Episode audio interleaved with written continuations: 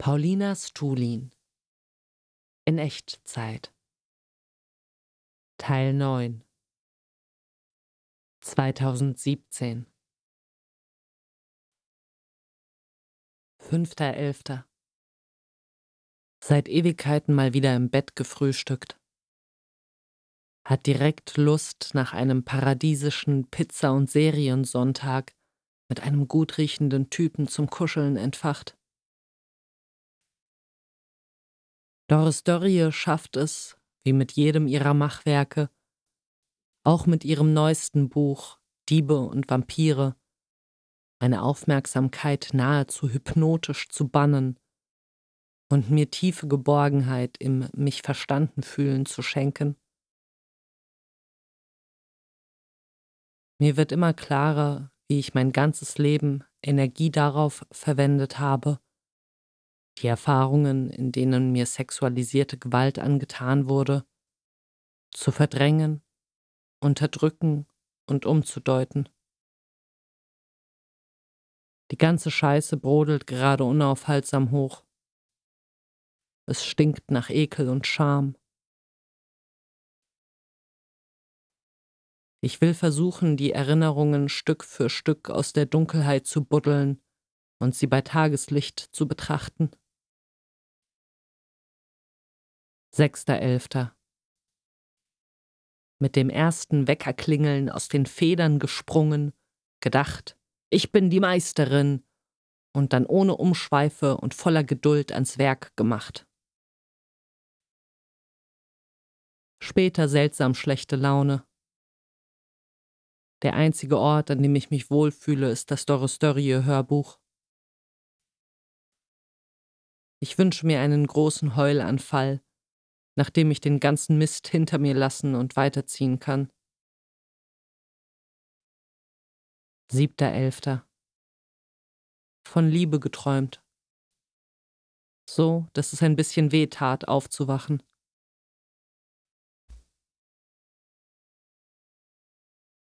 Nachdem ich den Comic vollendet habe, will ich mehr Energie in die Entwicklung derjenigen stecken, die ich bin, wenn niemand zusieht und wieder mehr ziellos zeichnen. Meiner Vision vom Comic als einen Flickenteppich aus Szenen, Episoden und Momenten entspricht die Vorstellung der nichtlinearen Gleichzeitigkeit eines Kunstwerks, die ich mit der Professorin besprochen habe. Wobei es bei mir nicht vollends zutrifft, da ich schon bewusst Wert darauf lege, die Aufeinanderfolge der Sequenzen in spannungsvollem Rhythmus zu arrangieren. Die Erzählung hat aber dennoch mehr den Charakter eines Ereignissalats als einer Plotpoint-Aneinanderreihung. Gemütlich rumpfuschen. 8.11 aufgewacht und kurz den Kater gespürt, den ich gehabt hätte, wenn ich gestern Alkohol getrunken hätte. Schöne Erinnerung an den Plausch im Club Voltaire mit Pune Ansari und Stefanie Sargnagel darüber, was man eigentlich während des Schwimmens oder Joggens denkt.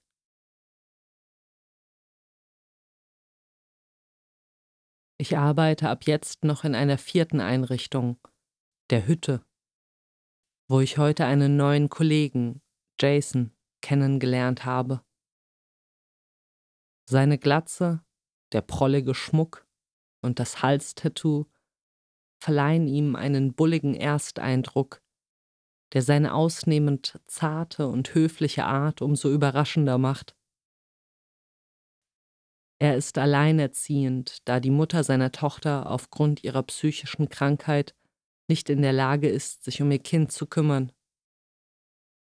Interessanterweise eine Parallele zu seiner eigenen Biografie, denn auch er wurde in jungen Jahren von seiner suchtkranken Mutter verlassen. Er ist mir alles in allem sehr sympathisch. Ich fürchte allerdings, durch die eine oder andere Andeutung, eine Affinität zum Truthertum herausgehört zu haben. Völlig fertig mit den Nerven aufgrund des Verhaltens zweier Jungs, Leon und Christian, die jeder für sich mit ihrer aggressiven, lauten Art schon anstrengend genug sind, zusammen ihre jeweilige Arschlochhaftigkeit jedoch nochmal auf ein ganz neues Level heben. Es ist, als wären sie programmiert darauf, in jedes freundliche Beisammensein reinzupissen, jede Gelegenheit zu nutzen, jemandem weh zu tun. Einfach jede Sekunde mit aller Gewalt den Raum zu dominieren. Ich hasse sie von ganzem Herzen und ich hasse ihre Eltern und die patriarchalen Strukturen, die sie erschaffen haben. Ich stand kurz davor, die Fassung zu verlieren, was einer der lieben Kinder mitbekam und mit unglaublich reifer Sensibilität einschritt und die beiden aufforderte, den Scheiß endlich zu lassen. Dieser Beistand hat mir den Tag gerettet.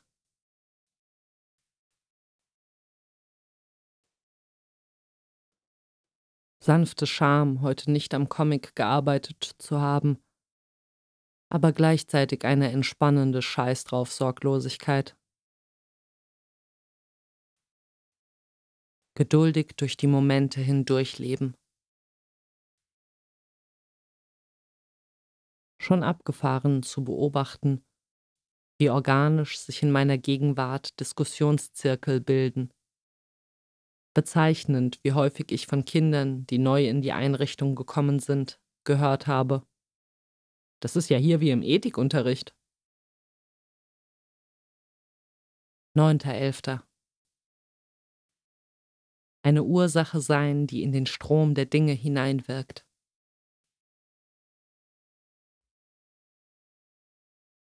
Christian erinnert mich an einen Freund aus meiner Teenagerzeit, Einerseits richtig frech bis hin zur Respektlosigkeit, andererseits verspießert bis in die Knochen. Mit was für einem ängstlichen Anpassungsdrang er zum Beispiel Wert auf seine Markenklamotten legt. Mein alter Kumpel war im Freundeskreis dafür berüchtigt, immer die derbsten Dinger rauszuhauen. Er hat beim gemeinsamen Musizieren die krassesten Freestyle-Raps hingelegt jede Gelegenheit genutzt, sich auf kriminellem Weg zu bereichern und von früh auf die gesamte Palette von Rauschmitteln ausgekostet. Es wäre aber undenkbar gewesen, dass er jemals als einziger gegen den Strom einer Gruppe schwimmt. Alle Rebellion fand immer nur im Rahmen von Bekanntem statt und immer nur auf machohafte Weise. Es war ihm wichtig, in der Öffentlichkeit nicht herauszustechen. Er wurde nur sehr ungern mit Punks oder sonst wie auffälligen Leuten gesehen. Ihm war von klein auf eingetrichtert worden, davon angewidert zu sein, wenn Leute schamlos ihre Sonderbarkeit zelebrieren oder gar ihre Verletzlichkeit nach außen tragen. Habe gerade neulich erst erfahren, dass er mit seiner schwangeren Freundin ein Reihenhaus auf dem Dorf gekauft hat. Schönes Gespräch über Religion mit einer Zwölfjährigen, die aus einer muslimischen Familie stammt. Ich erzählte ihr, dass ich Atheistin bin, gewisse religiöse Praktiken jedoch für psychologisch sinnvoll erachte und in meiner idealen Gesellschaft beibehalten würde. Zum Beispiel die regelmäßige Zusammenkunft in erhabener Architektur und Rituale anlässlich besonderer Ereignisse wie Geburt, Erwachsenwerden und Tod. Als sie mich fragte, was mein nicht religiöser Ersatz fürs Beten sei, antwortete ich, es sei mein tägliches Aussprechen des Wortes Danke. Später fiel mir jedoch ein, dass ich auch das bedächtige Aufsagen meiner Lieblingsgedichte und Texte von Georg Kreisler dazu zählen würde. Schon wieder richtig Schiss, mich an die Comicarbeit zu setzen. Mir schwebt dann immer die Situation vor, aus dem Flow zu geraten oder gar nicht erst reinzukommen. Die Vorstellung, orientierungslos herumzuirren, ist mir unerträglich. Das ist vielleicht meine größte Furcht, haltlos verloren zu sein. Im Gegensatz dazu beschert mir ein guter Plan mit klaren Regeln die größte Sicherheit. Ich will wissen, was zu tun ist. Gute Taktik, mit der ich mein schlechtes Gewissen beruhige, wenn ich unnötig viel Geld für etwas ausgegeben habe. Ich stelle mir vor, wie ich die Summe in der Hand halte und in einen Gully werfe. Dann ist es aus dem Sinn. Wie ich gerade, wie bei jeder Sache, von der ich frisch begeistert bin, ständig Werbung fürs Tagebuchschreiben mache. Es ist halt auch echt so reinigend, den ganzen konfusen Kram in Worte zu fassen. Wenn ich das Chaos hinter meinen Augen vor die Augen hole, kann ich mich viel gelassener mit ihm auseinandersetzen.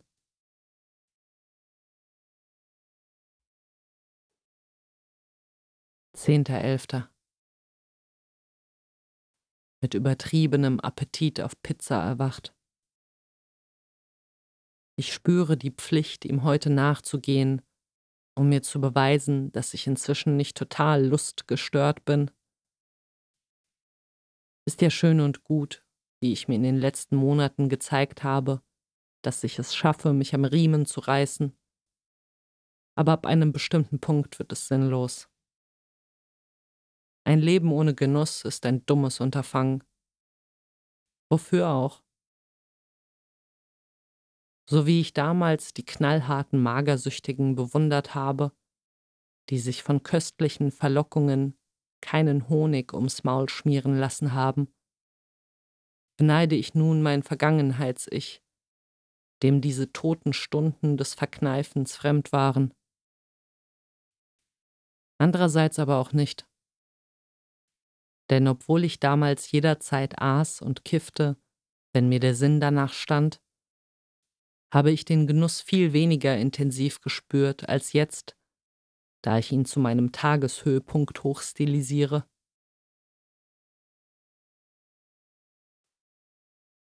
Elfter Elfter Die Familienpizza gestern war ein Liebesbeweis an mich und hat sehr gut getan.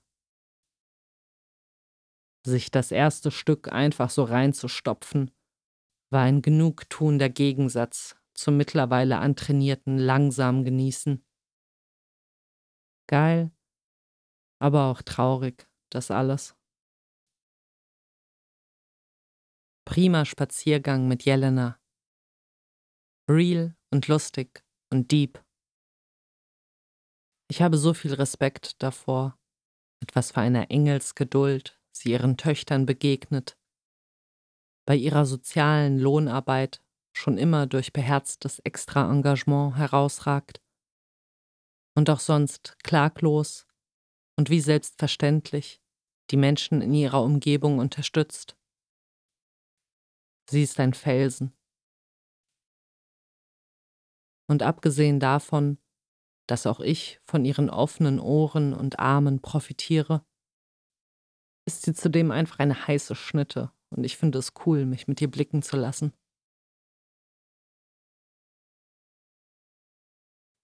Bitter bei der Teamsitzung Hintergrundinformationen über Leon zu erfahren. Das schulbekannte Agrokind, das allen auf den Sack geht, sobald es den Raum betritt. Er hat wohl von Beginn seiner Existenz an zu verstehen bekommen, dass er nicht erwünscht ist. Kein Wunder, dass er sich so verhält. Es ist inzwischen so weit gekommen, dass seine Anwesenheit dafür sorgt, dass wir Betreuerinnen mit völlig zerfetztem Nervenkleid und Kopfschmerzen nach Hause gehen. Am liebsten würden wir ihn, das Problem, einfach abschieben, damit wieder Ruhe einkehrt. Umso erstaunlicher, dass unsere Chefin, der es nicht anders geht, trotzdem dagegen hält, ihn von der Schule zu schmeißen. da es an ihn und alle anderen signalisieren würde, wer anders ist, wird rausgekickt.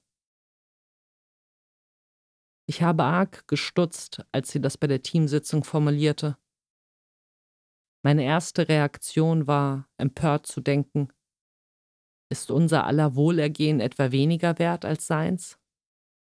Doch je mehr ich mich hineindachte, stimmte ich ihrem Entschluss zu, sich gegen einen Schulverweis zu positionieren und ihm noch ein paar Chancen zu geben. Ich erlebe an meinen eigenen Reaktionen auf Leon, wie in dieser Gesellschaft mit Störenfrieden umgegangen wird, die die ihnen angetane Verstümmelung in Form von asozialen Symptomen äußern. Ich dämonisiere ihn.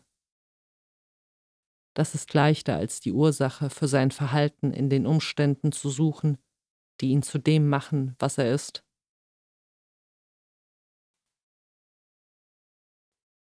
Schreiben macht das Unerträgliche leichter und das Angenehme doppelt schön. 12.11. Gute Schreibsession, in der ich mich sowohl poetisch austobte, als auch die Klarköpfigkeit besaß, Schwülstigkeiten auszubügeln. War ich heute ein Arsch, weil ich beim Familienessen bei einigen halblustigen Witzen starr zu Boden geblickt habe, anstatt mindestens milde zu lächeln? Ja schon. Ach, wie Gedanken an meine Eltern immer in Schuldgefühle getränkt sind. Aber ich kann noch froh sein, dass durch deren Partner und meine Halbgeschwister ein Puffer zwischen ihnen und mir besteht. Ohne sie wäre es viel zu nah.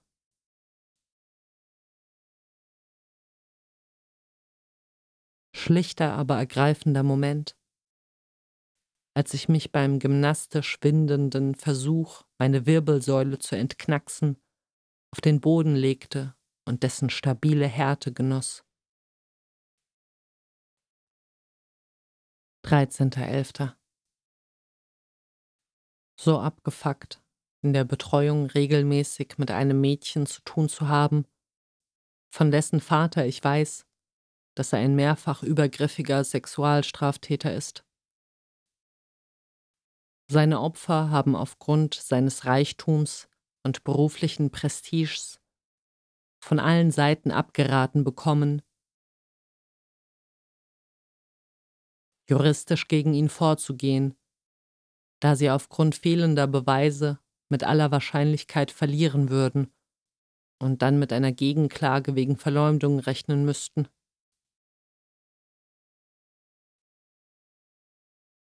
Ich bin gespannt, wie das wird. Meine Halbschwester Soscha, bald zum ersten Mal seit unserer allerersten Begegnung von vor zehn Jahren, als ich 22 war und sie zehn, alleine, außerhalb einer Verabredung mit unserem Vater zu treffen. Unser Verhältnis wurde über die letzten Jahre spürbar inniger seit sie aus dem gröbsten Teenager-Struggle herausgewachsen ist. Ich finde es schön, dass sie mir wichtig ist, und es schmeichelt mir, wenn sie mir signalisiert, dass sie mich mag.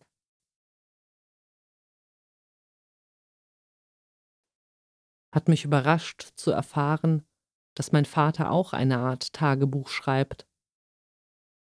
Er nennt es, in Bezug auf einen seiner Lieblingssprüche, demgemäß uns die Geschichte zeige, dass der Mensch nicht aus der Geschichte lerne. Aufschreiben, was mich die Geschichte lehrt. Auf meine Nachfrage, welche Lektionen er darin schon notiert habe, reagierte er leider mit vertrauter Verschlossenheit. 14.11 wurde von Naaman und Socha als in letzter Zeit arg rational bezeichnet. Durchtrainiert kann man viel genussvoller lümmeln. Der Körper ist viel bequemer. Manchmal ist mir der Übergang von der Betreuung in der ich meine kleine revolutionäre Zelle aus kreativer Spinnerei, spielerischer Philosophie und Kommunismus-Talk eingerichtet habe, in die wirkliche Welt, viel zu krass. Nach Feierabend komme ich heim zu meinen seltsamen Neurosen. Wie ich dann nach so einer ausschweifenden Schicht voller Empathie, Erkenntnis und weltumspannender Bedeutsamkeit verwirrt im Aldi stehe und Angst habe, dass ich nicht richtig satt werde, wenn ich mein Tageskalorienkontingent für Veggie-Frikadellen ausgebe. 15.11. Gestern mit meiner Mutter bei einem Auftritt von Lisa Eckhardt gewesen.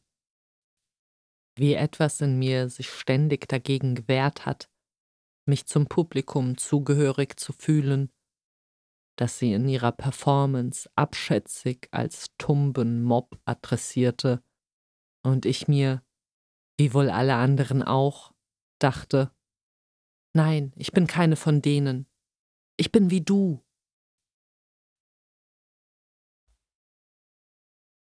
Vor Beginn des Auftritts habe ich mich darüber echauffiert, dass Leute die heilige Bühne betraten, um den Weg zu ihren Plätzen abzukürzen. Meine Mutter hingegen fand es unerhört, dass sich vor ihr entlang drängende ihr den Arsch und nicht das Genital zuwandten. Meine Güte, wie spießig wir sind.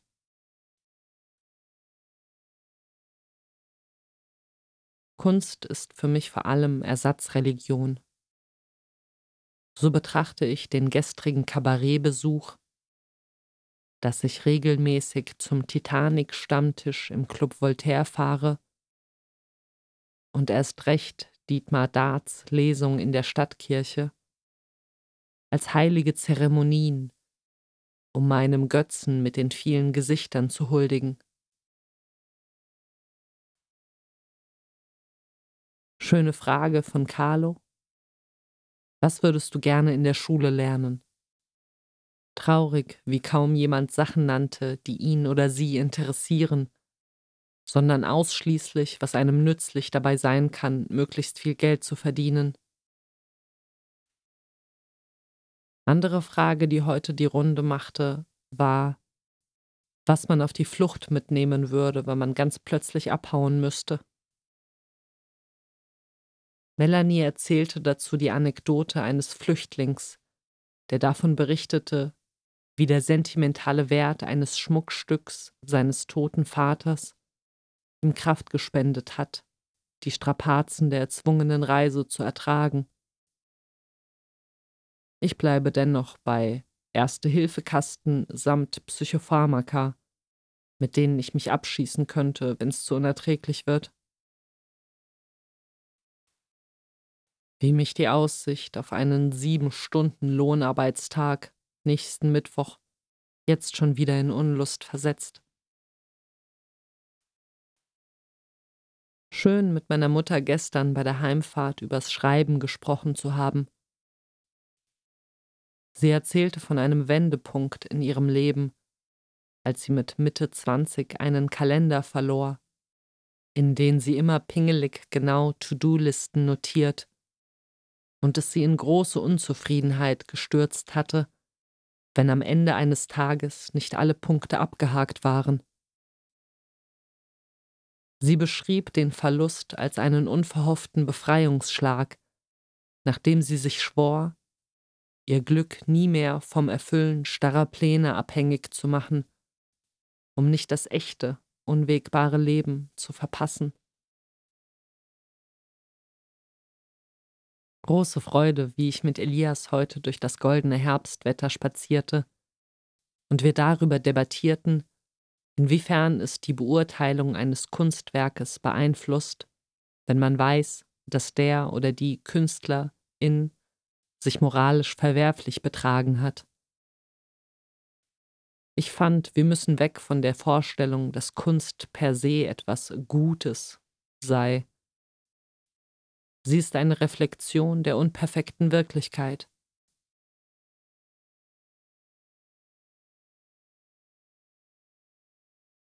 Merkwürdiges Unbehagen, das die Gemälde des pädophilen Malers Balthus in mir auslösen. Ihre strahlende, unschwülstige, schlichte Schönheit zieht mich in ihren Bann, und ich genieße es, mit ihr zu verschmelzen. Gleichzeitig erblüht in mir Scham darüber, wie mein kritischer Verstand sich von diesem Zauber kidnappen lässt, wie mich das dargebotene Reizspektakel dazu verführt, Verständnis für das verbotene Begehren aufzubringen, wie erschreckend leicht es mir fällt, Kinderkörper durch den Blick eines pädophilen Mannes zu sehen, ohne Abscheu dabei zu empfinden. Seine Darstellungsweise rührt auf gruselig zarte Weise am Tabu. Irgendwie sweet, diese Gleichzeitigkeit von gehemmter Distanz und Urvertrautheit zwischen Melanie und mir. 16.11. Bei der Comicarbeit ständig von der Konzentration abgedriftet, mich aber immer wieder aufs Neue gefangen, aus dem konfusen Gedankenstrudel herausgekrault und wieder zur Sache zurückgekehrt. Der tropfende Wasserhahn im Bad drängt mir seinen Rhythmus auf. Beim Bearbeiten von Fotos von der Betreuung konnte ich mir plötzlich sehr lebendig vorstellen, diese Bilder aus einer zeitlichen Entfernung zu betrachten, in der sie mich an ein anderes Leben erinnern.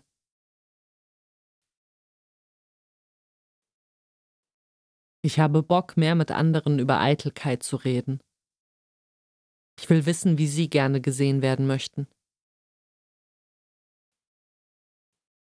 Wie merkwürdig nah mir die Kinder auf der Arbeit sind. Es hat stellenweise viel von Freundschaft, bei einigen weiß ich, dass sie nicht zur Betreuung kämen, wenn ich nicht da wäre. Es fühlt sich häufig an, als würde ich mit einer Clique Gleichaltriger rumhängen, wobei ich natürlich schon durch meine besondere Position herausrage. Manchmal geht es so weit, dass ich mich nach der Arbeit fühle, als wäre ich gerade feiern gewesen. 17.11 heute erstmals mit Sarah gearbeitet. Die erste Frau in meinem Umfeld, von der ich weiß, dass sie schon mal auf dem Bau gearbeitet hat. Interessantes Gespräch darüber, mit was für einer Skepsis ihre männlichen Kollegen ihr begegnet sind, was jedoch allmählich verflog, je mehr sie ihre Fähigkeiten unter Beweis stellte. Sie beschrieb als Nebenwirkungen dieses Jobs eine gewisse Verrohung im Zwischenmenschlichen. Und dass sie nach ein paar Monaten merkte, dass ihre Oberteile spannten, weil ihre Muskeln größer geworden sind. Es hat so gut getan, Doris Dörrie im Interview darüber sprechen zu hören, was für eine einsame Tätigkeit Schreiben ist, dass es nie leichter wird. Und dass sie im Grunde keine Ahnung vom Schreiben und Filme machen hat, lediglich von ihren bisherigen Erfahrungen berichten kann. Ich liebe die riffelige Oberfläche des neuen Fahrradwegs auf der Heidelberger Straße. Sie vermittelt beim Drüberfahren eine extra Portion Stabilität.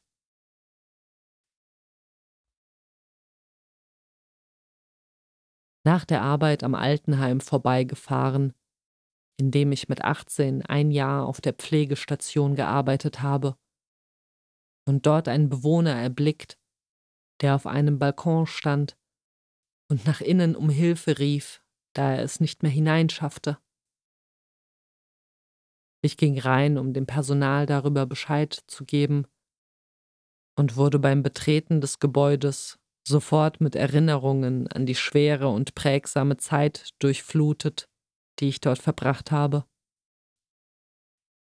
Vor dem Eingang der Pflanzenkübel, über den ich im Sommer vor der Schicht innehielt, um gierig den Blumengeruch einzusaugen, im Glauben, Das Aufgeladensein mit diesem angenehmen Sinnesreiz würde mir helfen, die bevorstehende Plackerei besser zu ertragen. Mein anfängliches Angepisstsein über den Uniformzwang, den ich anfangs als Beschneidung meiner Individualität wahrnahm, weil ich nicht mit zerfetzten Hippie-Klamotten ausdrücken konnte, wer ich wirklich war. Eine Ansicht, die sich mit der Zeit jedoch ins Gegenteil verkehrte. Da ich nicht, wie sonst zu der Zeit, durch extravagante Kleidung auffiel, erweckte ich nicht mehr den Ersteindruck eines gammligen Hallodris und wurde ausschließlich für das beurteilt, was ich sagte und tat. Das zu erleben war eine wichtige Lektion für mich. Dann das Unbehagen beim Waschen und Windeln wechseln, fremden Körpern auf so eine intime Weise nahe zu kommen. Auch das erforderte Überwindung. Der anfängliche Ekel wich jedoch innerhalb kürzester Zeit einer entspannten Normalität.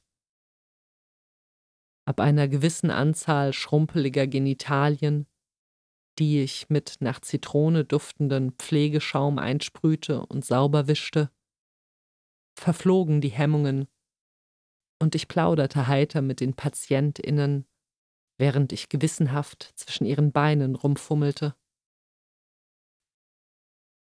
Das Essen reichen, bewusst nicht füttern genannt, war auch ein schwieriges Thema. Der Speiseplan war grausam monoton. Zum Frühstück jeden Tag eine Scheibe Toast mit Marmelade, ein Schälchen Quark mit einem Klecks derselben Marmelade, und wahlweise Tee oder Kaffee. Das Einzige, was sich änderte, war der Marmeladengeschmack. Das Altenheim war, wie das im sozialen Bereich so üblich ist, chronisch unterbesetzt, was an manchen Tagen dazu führte, dass ich als Praktikantin nur mit einer Pflegerin an der Seite für 26 teilweise schwerst behinderte und demente Menschen zuständig war. Unter diesen Umständen war es unmöglich, sich gebührend Zeit zu nehmen, und so bekam ich die Anweisung, Toast, Quark und Warmgetränk zu einem Brei zu vermischen und den in zügigem Tempo in die Patientinnen hineinzuspachteln. Das Leben in diesem Mikrokosmos war sowieso schon auf so vielen Ebenen deprimierend. Aber dass noch nicht einmal die Möglichkeit der kleinen Freude des Essens gewährt wurde, war schon ein Gipfel der Traurigkeit. Als ebenso unwürdig empfand ich es, dass wir aufgrund der durch Personalmangel verursachten Hektik keinen Wert darauf legen konnten, die Autonomie der Bewohnerinnen zu wahren, wo es möglich war, sie also zum Beispiel selbst essen oder sich waschen zu lassen und nur bei Bedarf zu assistieren. Das dauerte zu lange. Der Ablauf konnte nur reibungslos funktionieren, wenn wir das für sie erledigten, so dass sie unsere mit effizienten Handgriffen ausgeführte Abfertigung wie lebensgroße Puppen über sich ergehen lassen mussten. Es war bezeichnend, dass, als bei einem Teamfrühstück mal die Rede darauf kam, alle Mitarbeiterinnen sagten, dass sie selbst niemals an so einem Ort wie diesem landen wollten. 18.11. Beim Joggen erneut davon überzeugt worden, dass das Kultivieren einer stoischen Haltung die beste Medizin gegen Ungemach ist. Egal welches Gefühl oder welche Gedanken mich plagen, der Ausweg ist stets derselbe. Ab in den starren Rhythmus des Atems. Einfach machen. Zum ersten Mal im Rewe Center im Industriegebiet gewesen und kaum aus dem Staunen herausgekommen über die schlaraffenlandartige Produktpalette.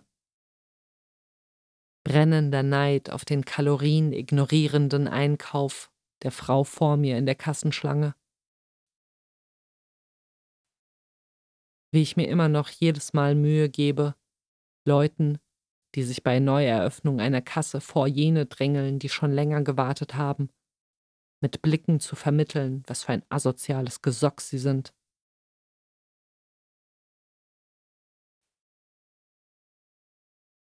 Ich bin voll der stille Junkie geworden.